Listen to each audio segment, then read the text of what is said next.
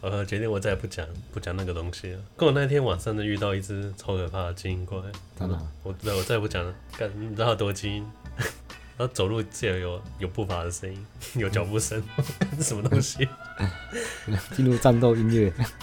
我正在摸黑厨房，听到一直听到什么声音啊？会不会沙沙沙声音？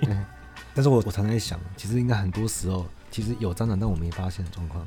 有啊，上次我就在你眼皮底下杀了一只蟑螂。然后呢？然后你说，干，怎么会有这个？我说对啊，我看到他，我就很平稳的，我就走到客厅，早上很气，平稳的走回房间。嗯。然后小心翼翼的、很精准的喷射他。我不，我怕他突然一个飞起来。那、啊、你为什么不是绕背用布捂住他的嘴？你还记得我那个，我每天早上都会买咖啡嘛？上班的时候，其实我现在都不说我要纸杯，我现在是让他自己决定。因为我之前不是有提过吗？我就算喝冰咖啡，我也喜欢用纸杯，嗯、但是像一般的，他会给你塑胶杯。所以你现在是扭蛋概念，就看今天这个人会不会给我。嗯，给我纸杯，纸杯后我的今天整天心情很好。就有一次，我就跟他说冰拿铁，他说好，然后转头，他就拿塑胶杯，我就哎，心想说那个店员真的很难养。结果他冲到一半，他突然啊，他说你要纸杯对不对？我说没关系，没关系，都好。之后还有后续，他中间又帮我用了好几次纸杯，然后到某一天。他给我拿塑胶杯，然后他就泡，然后他就帮下一位客人结账的时候，他也是要大冰拿，然后他转头看，灵魂颤抖了一下，他拿纸杯又泡了一杯冰拿铁，然后他把那个纸杯给我，把塑胶杯给那个下一位客人。哎，我只想问一下，嗯，灵魂颤抖是看得到的，你看到的外线经常好。我只看到他的小心思，他说他他不找痕迹，对啊，都不找痕迹，还是被我看出来。好，欢迎来到今日哲学，为你提供最新的哲学资讯。我是婊子，我是第二哥。我们今天要开始来讲康德。哦，我先讲前康德是什么？什么是前康德？康德有划分，有有，他画一个界限。前康德人就是那些称不上哲学的东西。我之前说让大家认识斯宾诺莎，我就觉得我功德圆满了。那如果我是让大家认识到康德的话，我感觉是在普度众生了。等一下，你这个划分是？哦，就是，诶、欸，这个划分就是懂康的人，就是我们就可以用哲学话语来聊天的。哦哦、你不懂哲康的人，你就是一个不反思的人，就你你会把这个世界的本体论认成它是一种整圈，然后它有一个秩序，通常是科学实在论的。然后他们的问题是什么？他们的问题就是他们会认为这个世界都可以被解释，只是因为自己的呃知识量不够，所以没办法完整的解释这个世界。但总有一天，随着科学的发展，总有一天你可以得到一个满意的解释。但是这样就忽略了，而且预设了，好像所有知识你都听得懂，而且所有知识都可以被说出来。他忽略那些会被遮蔽的知识，那些无法被理解的知识，或者说以为自己可以理解到物自身。那我也承认，就算做一个前康的人也没什么问题啊，完全没有问题。但是你就只能被动的接受别人给你的解释，因为你没办法反思嘛。你接受了这个解释之后。后来被推翻了，你也只能继续接受另外一个人的解释。如果你不想被骗的话，那你就真的必须好好认识一下康德。就是在以前啊，我们是怎么获得一个知识？那因为我们之前讲就是说啊，就是解释这个世界嘛，这个世界是这样，是这样，是这样。可到康德这边就变成说，哦，原来是这样，原来是这样，原来是这样，这差别很大。原来会让你自然而然的明白为什么只是这样子，这个逻辑怎么推导的，就很清楚，就推导出来。康德他是一个坎。砍的意思就是你不能站在砍前面嘛，就原地不动，你就是不反思啊。但是你不能踩在砍上面，这个没什么意义啊。这这砍是一定要过的，而且你跨过去，它这个意味很多事情。所以你不但是要理解康德，而你还知道他错在哪边，他被误解什么地方。那我们今天就从前康德开始讲，什么是前康德的人？其实就是普通人啊，就一般人，就是他看到、听到或他感受到，他就要把它当成真实的东西。可是他不知道的是。这些对象啊，是由我们的理性建构而来的。那个时期他遇到什么问题？就是那个那时候经验主义跟理性主义已经走到底了，这个问题已经摆在台面上，不得不解决。就是什么问题啊？像之前的经验主义啊，在修谟之前，那些经验主义都不纯，大家偷偷用理性。最坚持坚持到底就是修谟。修谟他是说，所有的知识都一定要建立在经验上面。所以我们对现象的把握，因为他他就是怀疑那个因果性的嘛。为什么要怀疑因果性？因为我们都知识都来自于经验啊。他这个经验是指是亲身经历的经验，如果是传承过来的经验，他就不承认了。你这两个经验都是经验啊，亲身经验的就是你看到、感受到的，传承过来的也是你听到、感受到的。是一样的东西啊。他说知识一定要建立在经验上面的意思，就是不能用理性，就是不能说我爸传承了我一套我们家传武学，然后我爸比你爸强，所以我爸教我的武功一定比你强。你不能用理性来推导这个事情，一定要透过经验，一定要我也打赢你了，这个知识才成立的。他说我们我们对经验只有把握到连续性而已，就它一直发生。但是我们掌握不到的是它的普遍性，我也不能说它有因果关系。就像拿那个咖啡来举例啊，每他每天都给我纸杯，有一天他突然就给我塑胶杯，有可能啊，因为经验就是不能确保永真性嘛。所以我喝咖啡，店员给我纸杯，它只是一种习惯。所以如果知识建立在经验上面的，就是没有普遍性。所以如果有普遍性的东西，一定就是先天的，这是理性主义啊。所以他要确保可以逻辑论证的，说经验吗？对啊，不行啊！你不能偷用理性啊！你所有东西都是要眼见为凭的，你不能弄理性的，你不能用理性推导说哦，因为每次都是这样子。可是我们科学是建立在这上面的，所以他质疑这个是等于质疑那时候，啊、因为那时候科学你肉眼可及的世界太有限了。如果你用这么有限的东西去去建构世界的话。会不完整啊，所以才说这个问题很严重啊，已经浮上台面了。因为他质疑因果性的时候，就已经动摇到科学的根基了。当一个经验主义者是很难的，当一个纯粹的经验主义是非常难的。他最终一定会走向怀疑论，因为如果你的知识是要建立在经验上面的话，全世界每个人都说这是真的，那有没有可能全世界人都被骗？有可能啊。所以经验主义一定会走向怀疑论啊。但你不能理性主义，理性主义有理性主义的问题啊。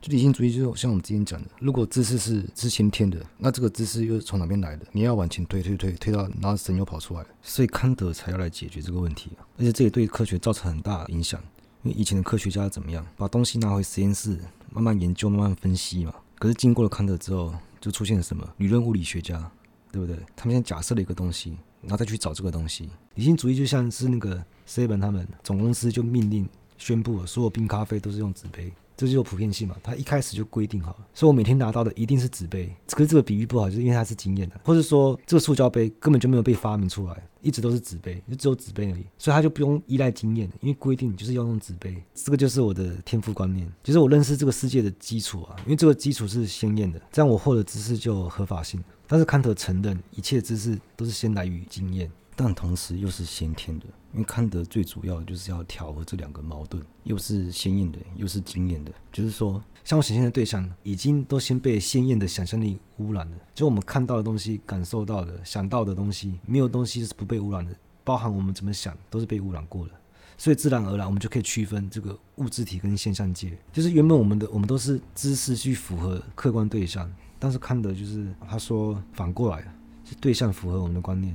对象符合，嗯，按对象来符合我们观念哦，就是我们把世界认成这个样子。虽然我们一开始的知识是来自于经验，但是经验是已经先被套上那个先验想象力了，已经被一个那种普遍性的给污染了。这就像是，其实康德难就难在这边了，因为他是用理性来为理性画出界限，这条线其实就是我们人的自由了。如果你是连物质体都可以看到的人，那其实你就是全能的、全知的。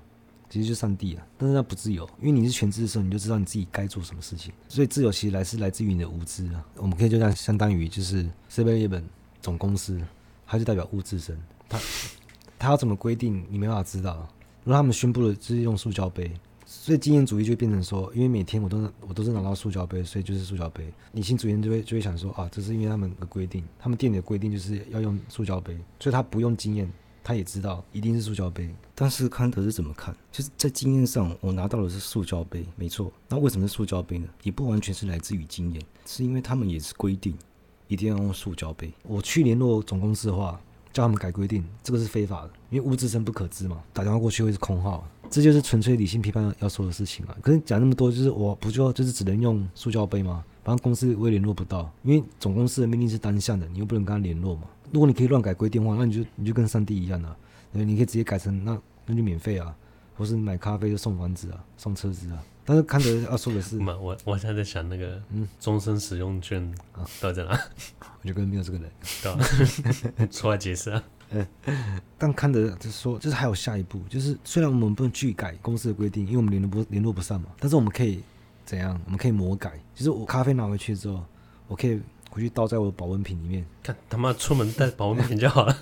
对，我对啊，或是我我倒到瓷杯里面，或是说我可以回去倒一些植物奶什么，你可以这样乱改。可是你这个乱改，好像感觉你只是在现象界自己很爽这样而已。其实不是这样子，因为我们可以透过这个方式把它普遍化，去推广到每一个人，就是说啊，我们以后喝拿铁就要加植物奶，这样我们就可以反向去测试，测试物质生。那就是看你看你是啊，你是要用保温瓶去装咖啡，还是你你要加奶油做防弹咖啡？你要加柠檬做西西里柠檬咖啡都可以。为什么要这样做？就是想要知道这个理性的界限是画在哪边。其实我们可以间接的联络到总公司，就是如果他们觉得不错，他们就可能推新口味植物奶拿铁这样子。不是说自备保温瓶啊就折价五块，那我们就可以知道什么是合法，什么是非法操作。这就是普遍有效性，因为它证明我那个。你不是说联络不到，现在要改变，是我间接联络他，对不对？你说这个间接影响，就是代表他把你的 idea 抄走而已。嗯 对，所以他把操作，那他就赋予一种实在性，就是我把普遍有效性当成实在性，就你把这个结构换成就是逻辑学、数学、物理学，你就可以反向去去推物质生到底怎样，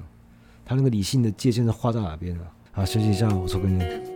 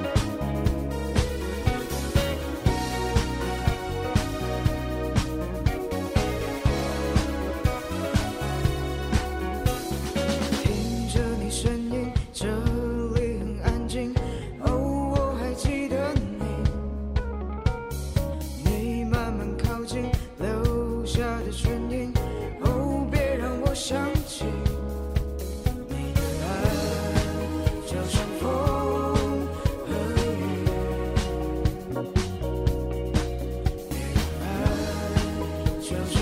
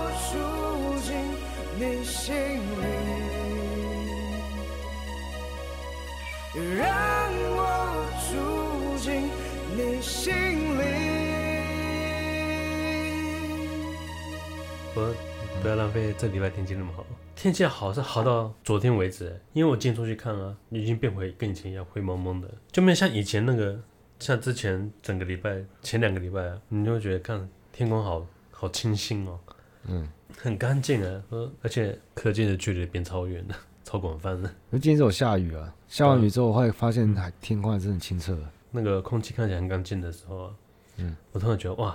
好像可以传递讯息好多。我之前不是说光就是美，然后光它是有带有非常多讯息的。然后我回去了看我家猫晒太阳啊，然后吹了一阵风，风吹过来，它当然是吹得很享受嘛。可是我看到它有一个动作，就是它吹风的时候，它鼻子疯狂的一直一直在嗅狂闻。嗯，我说啊，对它来说，这个这阵风也是很很多讯息的。嗯，可能有它 平常家里闻不到味道，外面树的味道啊，树叶味道。或鸟的鸟的羽毛的味道啊，他开始疯狂的收收集这些讯息。啊，家里是很臭啊！要是我看到他那样，我就打下去。当下我不忍心，嗯、啊，等风停下的时候我就走了。啊，过来爽是不是？我发现要怎么控猫，你这样讲不准吧？每个猫的那个不一样。我讲吉米啊，因为吉米他其实不太给人家抱。但因为它个性不错，所以你可以先抱它五分钟之后，它开始挣脱。可是如果你抱的时候，你边抱边咬的话，你可以撑到十分钟。嗯。但十分钟之后，如果你在家用那个手指去按摩它的那个鼻梁这边，你就可以永恒。有吗？对，它它完全不挣，它它就不挣扎了。嗯。